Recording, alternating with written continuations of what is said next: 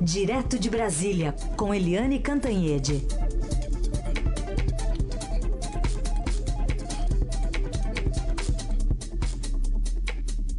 Oi, Eliane, bom dia.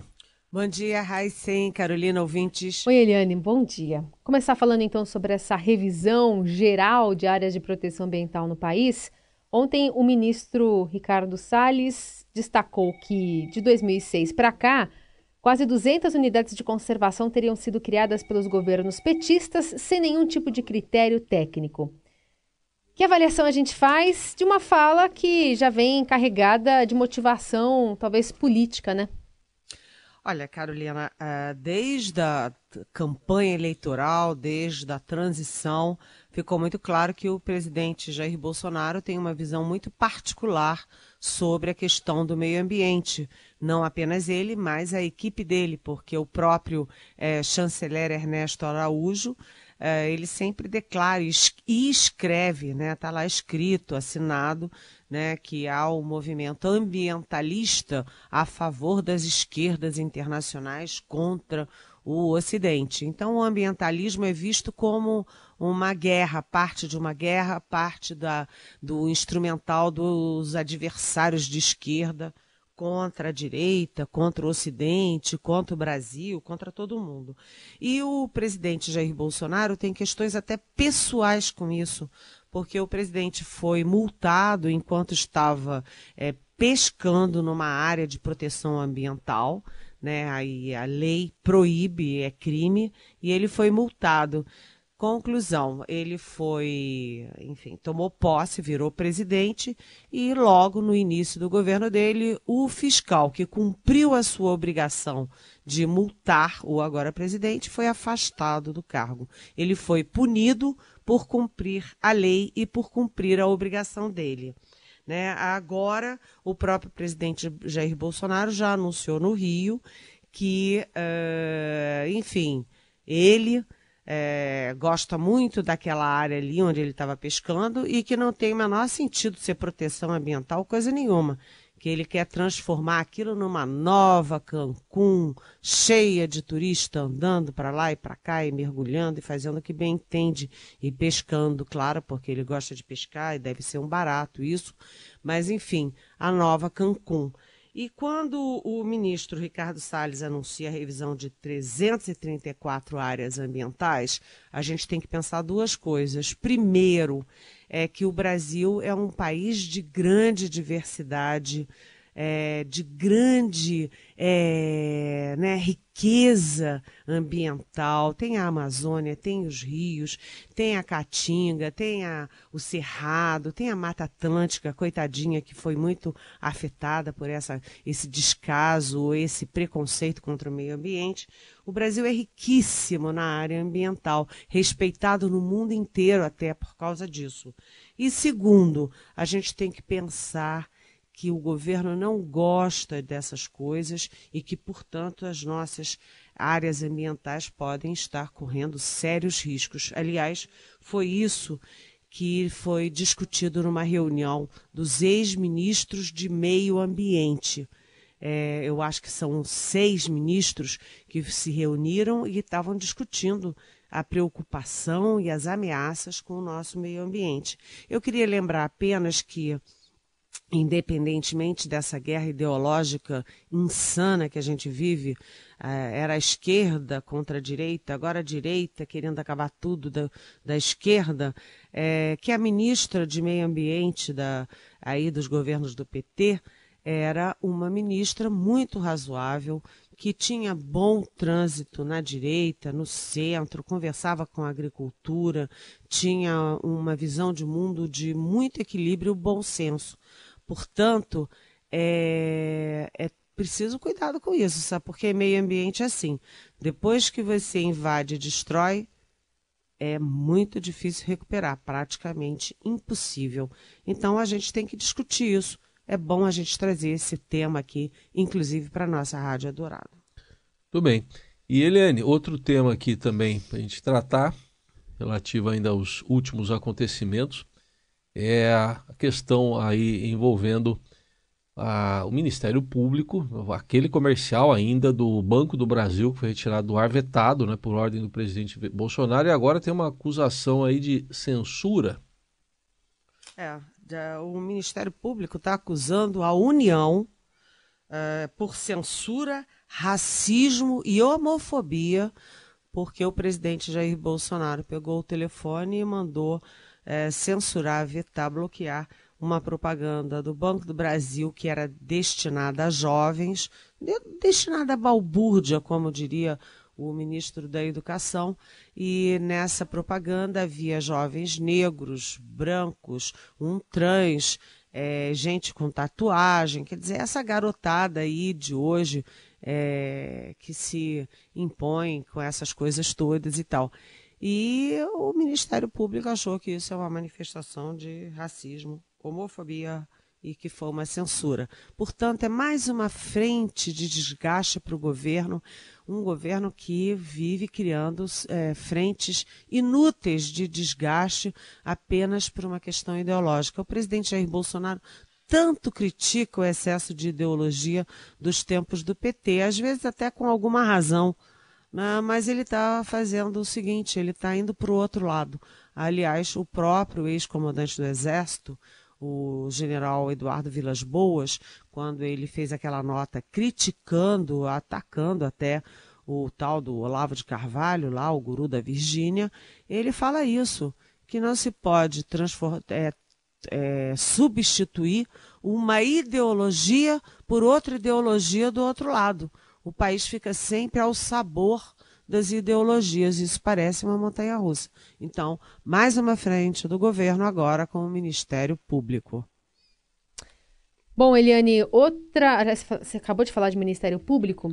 A gente tem essa reforma do governo aí sobre desmembramento dos ministérios, né, a junção de outros, e acabou virando uma baita dor de cabeça, fonte de desgastes do governo, e sobrou até para o ex-juiz, hoje ministro Sérgio Moro. Pois é, sabe, Carolina, virou uma grande confusão, uma desarticulação para aprovar uma reforma administrativa. Agora a gente precisa defender o governo Jair Bolsonaro nesse ponto. Os governos, os presidentes assumem e arrumam os seus ministérios, né? Não pode também destruir tudo, claro, mas pode arrumar, rearrumar, é, enfim, é, fazer mudanças, flexibilizar ali a forma de governar.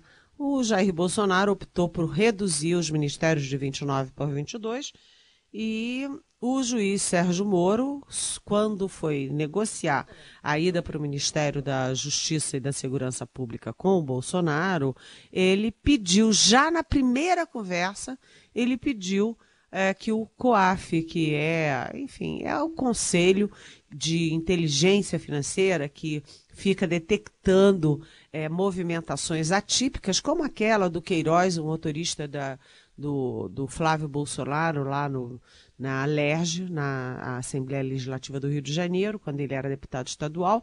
Enfim, é, esse conselho, o Moro considera fundamental para a Lava Jato, para o trabalho de identificar quadrilhas, lavagem de dinheiro, corrupção, porque afinal das contas, quadrilhas e bandidos mobilizam, né, movimentam grandes quantias de dinheiro. E o COAF é aquele que diz: olha ali, ó, tem ali um dinheiro meio estranho é, indo de uma conta para outra ali, naquele, daquela situação.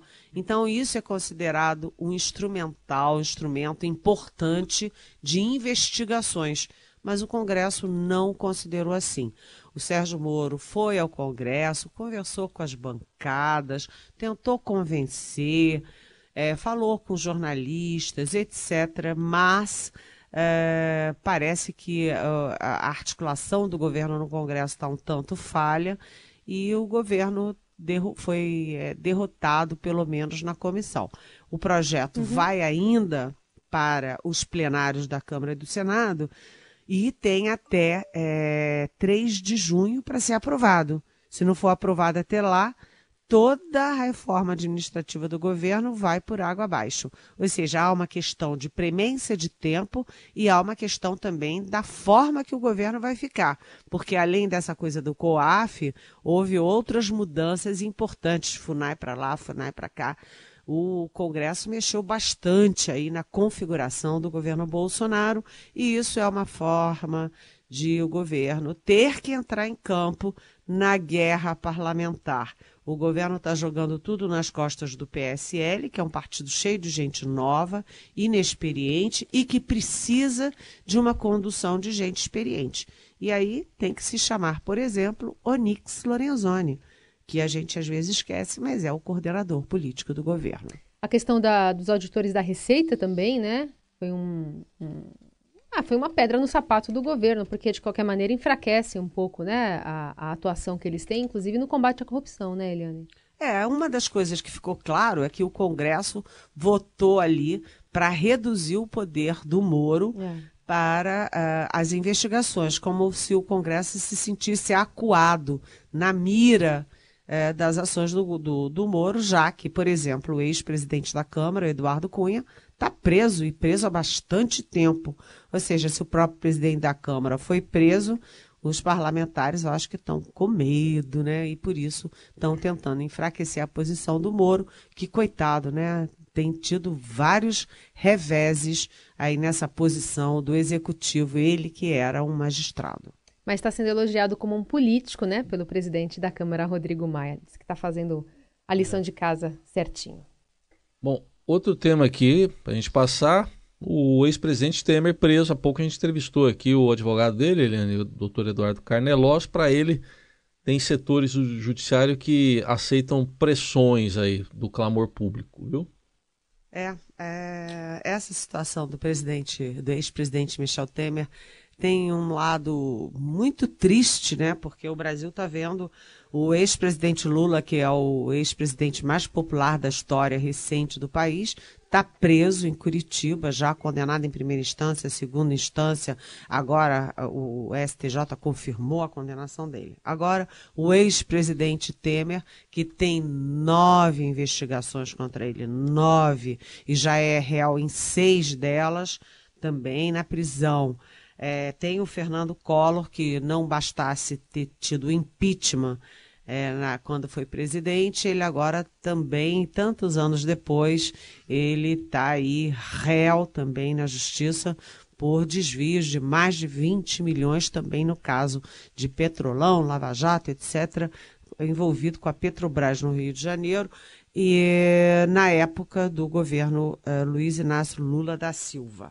Então, são três presidentes na mira da justiça, e isso, do ponto de vista internacional, é uma cacetada para o Brasil, né? Um presidente atrás do outro aí na mira da justiça, mas tem o um lado bom de que também a gente está mostrando para para o ambiente internacional que as coisas estão mudando no Brasil no, do ponto de vista de investigação, de responsabilização, é, de combate à corrupção. No caso do Temer, é importante a gente frisar que o caso dele é diferente do Lula. O Lula foi condenado em primeira instância, em segunda instância, a lei permite que após a condenação de segunda instância, a, o réu possa ser preso, como foi o caso dele. O presidente Temer é réu seis vezes, inclusive no caso da usina nuclear de Angra 3, que é o caso agora, mas, atenção, ele não foi condenado nem em primeira instância, muito menos em segunda instância. Essa prisão, ele já ficou quatro ou cinco dias preso da outra vez. Essa prisão agora, novamente, é uma prisão preventiva. E a prisão preventiva tem normas, regras muito claras na lei. É para quem não tem endereço fixo, para quem está ameaçando dar indícios de querer fugir do país, né, de se evadir, é, de quem está obstruindo a justiça. Então, tem vários senões para prisão preventiva. Mas a juíza considerou que era cabível, a juíza que está substituindo o Marcelo Bretas, que está de férias, o TRF 2, Tribunal Regional Federal 2, também por 3 a 2, também considerou E agora o presidente, ex-presidente Temer, vai passar o fim de semana na prisão, junto com o Coronel Lima, que era o braço direito dele, o homem que muito amigo, muito próximo e, muito aliado nos negócios, e, e eles vão ficar presos pelo menos até é, a quinta-feira, ou seja, mais cinco dias. Bom, não é, né? Tem um lado muito triste nisso, mas a justiça é aquilo. É, decisão judicial cumpre-se, não se discute. Tem duas questões, Eliane, sobre a questão das armas, né, do decreto assinado essa semana pelo presidente Jair Bolsonaro. Uma da Raquel Ribeiro fala que gostaria de saber sobre esse assunto. É, não existe nenhum órgão que possa fazer com que o governo reverta isso, ele decreta e pronto. E a outra questão vai no sentido de uma preocupação grande com armas facilitadas para menores. Um ouvinte que não se identifica diz que trabalha com direito de família e alienação parental, e isso é recorrente. O adolescente poderá, sim, de forma ainda que subliminar, causar um desastre sem limites na família. A ministra Damares vai se calar? Ela falava tanto, agora vai ser contra o chefe? Ixi, que perguntas excelentes e de um assunto que foi o grande assunto dessa semana. Muito obrigada, Raquel. Muito obrigada ao ouvinte que não se identificou. É, mas é, obrigada pela chance da gente discutir isso aqui no nosso programa. Primeiro, é, os, o presidencialismo brasileiro é muito forte. Eu vivo dizendo isso aqui na Rádio Dourado. Por quê? Porque o presidente tem instrumentos de poder muito fortes. Dois deles são exatamente decretos e medidas provisórias. Decreto, o presidente decreta. E medida provisória entra em vigor antes da avaliação da Câmara e do Senado. Se o Senado e a Câmara derrubarem ou não votar em tempo, aí sim a medida deixa de ter vigência, mas ela entra em vigor automaticamente, só depois é analisada pelas, pelos representantes do chamado povo. Né? Ah, o presidente da Câmara, o Rodrigo Maia, que não gostou, evidentemente não gostou da, dessa farra das armas, ele já botou uh, a turma dele, a, a, a, equipe técnica da Câmara, que não se iludam, é muito qualificada, os concursos da Câmara e do Senado são dificílimos, as pessoas são cheias de títulos, já passaram por outros órgãos, e é um pessoal muito preparado. E o, o Maia encomendou um estudo sobre a legalidade, a constitucionalidade dessas medidas do Bolsonaro. E alguns partidos, como a Rede Sustentabilidade, já estão entrando no Supremo Tribunal Federal exatamente para questionar a constitucionalidade disso. Vamos ver como é que a justiça vê as medidas. É, do outro caso, do, dos menores, é, o ouvinte ou a ouvinte nos dão a chance, nos dá a chance de discutir uma questão gravíssima. É, esse novo decreto do presidente, ele escancara o porte de armas ao sem limite praticamente. Hoje são 36 mil pessoas que têm direito a andar armados. É, com esse novo decreto, isso vai pular para 20 milhões de pessoas. 20 milhões, fora policiais, fora é, é, o pessoal das Forças Armadas, Marinha, Exército Aeronáutico, ou seja, nós teremos milhões e milhões e milhões de pessoas armadas andando pelas ruas, pelos aviões. Né? Você vai estar sentado de um lado de um sujeito que está armado. Vai que o sujeito tem um surto, dá um tiro, quebra um vidro, despressuriza o avião, sabe-se lá o que, que ele pode causar né? É uma coisa de maluco isso. E no caso específico dos menores, a lei dizia que para praticar tiro, é, é, eu ia falar artístico, é, sei lá, deu um, um, um ato falho. Mas o que eu quis dizer é que para praticar tiro desportivo, crianças, adolescentes tinham que ter autorização judicial e essa é uma autorização muito, muito difícil. Agora basta a mãe e o pai quererem. Basta o pai e a mãe serem aficionados em armas e pronto, estão lá as crianças e adolescentes praticando tiro. Aí o criança tem um surto, ou está mal-humorado, ou foi mal educado, ou teve um trauma, pega a arma, mata todo mundo. É uma coisa de maluco isso. Até jornalista pode andar armado agora. Né, se for se for de cobertura policial, advogados, todos os políticos do país, deputados, senadores, vereadores, todo mundo que tem mandato pode poder andar armado é, gente no campo, né? O campo vai se transformar num faroeste. Todo mundo que mora no campo, por morar no campo, vai ter hum. direito a, a ter arma e andar armado hum. por aí. Ou seja, a minha coluna de hoje no Estadão se chama Faroeste. Vamos ver no que isso vai dar. Segundo o ministro Sérgio Moro, que é o ministro também da Segurança, da Justiça e da Segurança Pública, essa decisão do presidente não uhum. foi por uma política de segurança pública, Sim. foi por uma questão política eleitoral, cumprindo aí um compromisso com os eleitores dele. Mas para mim não foi não, foi obsessão dele e dos filhos dele por armas. E o país, vamos ver o que, que vai acontecer com isso. Tá certo. Mas para fechar, vamos desarmar um pouquinho, vai. O caminho do bem. A boa do dia. A boa do dia. O caminho do bem.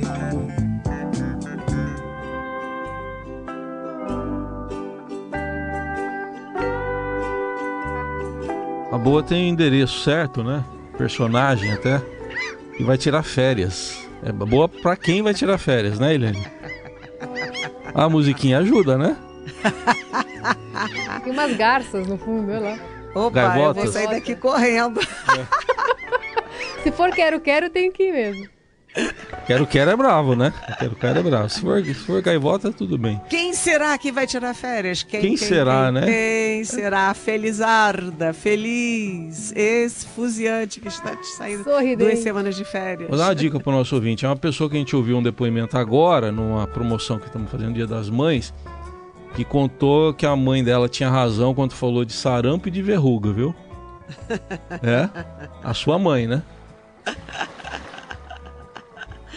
A minha mãe é uma figuraça, sabia? A é. minha mãe, ela queria fazer engenharia quando era é, jovem e ela começou a trabalhar aos 14 anos, tinha que ajudar a família, não conseguiu fazer o Pedro II. Ela passou para o Pedro II, que era a melhor escola pública do Rio de Janeiro, a melhor escola do Rio de Janeiro, que aliás agora está sob ameaça também, mas enfim, e não pôde porque ela tinha que trabalhar ajudar a família. E a minha mãe é multi, é, multi o quê? Multi interessada, ela faz tudo, ela dirige, ela cozinha, ela é contadora, ela sabe tudo de cor, tem uma inteligência assim que me assusta, ela é tão chata de tão inteligente, mas ela, uma das coisas que ela gosta de ler e aprofundar é comida natural e um pouco de medicina. Então ela é metida também, é médica. Pode uma coisa dessas? Demais. Mas essa é uma promoção aqui que a Eldorado está colocando no ar, a participação aqui dos apresentadores, né? De quem participa da programação, contando causos, né? Sobre as mães, né? Porque que a mãe sempre tem razão, vai ficar rodando aí na nossa programação. E a Eliane a gente já ouviu aqui antes da participação dela. Aliás, né, a participação, né, quando a Eliane estiver de, de, de, férias, descansando, lá hum. com o uhum. pezinho pro ar, a gente vai estar tá aqui nesse mesmo horário conversando com o Bombig, né? Alberto Bombig, Alberto né? Bombig, da coluna do Estadão, também atualizando as notícias e as análises sobre o cenário político brasileiro. Por duas semanas, né, Eliane? Duas semanas, hein, Eliane? Duas semanas. Eu pensei que vocês fossem rodar o meu, meu áudiozinho sobre a minha mamãe. Ah. Então, eu preciso contar rapidinho, pode? Claro, claro. Não, é que uh, minha filha era pequenininha e começou a ter febre, passou a mal, e a minha mãe disse, isso é sarampo. Aí eu digo, ai meu Deus, uf, mulher metida, levei no médico. O médico olhou, olhou e disse, é virose. Levei para casa, nada de melhorar, nada de melhorar. Aí levei de novo no médico. Não deu outra, né? E sarampo. A minha mãe matou de cara. O médico demorou alguns dias para acertar. E ela, muitos anos depois, eu estava com uma coisa nas costas, uma mancha na pele, a mancha foi crescendo, sangrando, era horrorosa. E a médica, eu fui com a mamãe no médico, a médica disse: Isso é câncer. A minha mãe olhou e disse: Não, isso é uma verruga. Isto é uma verruga. E a médica, não, isso é um câncer. E porque ela achou que era um câncer, tirou, furou, é, foi uma cirurgiazinha ali e tal.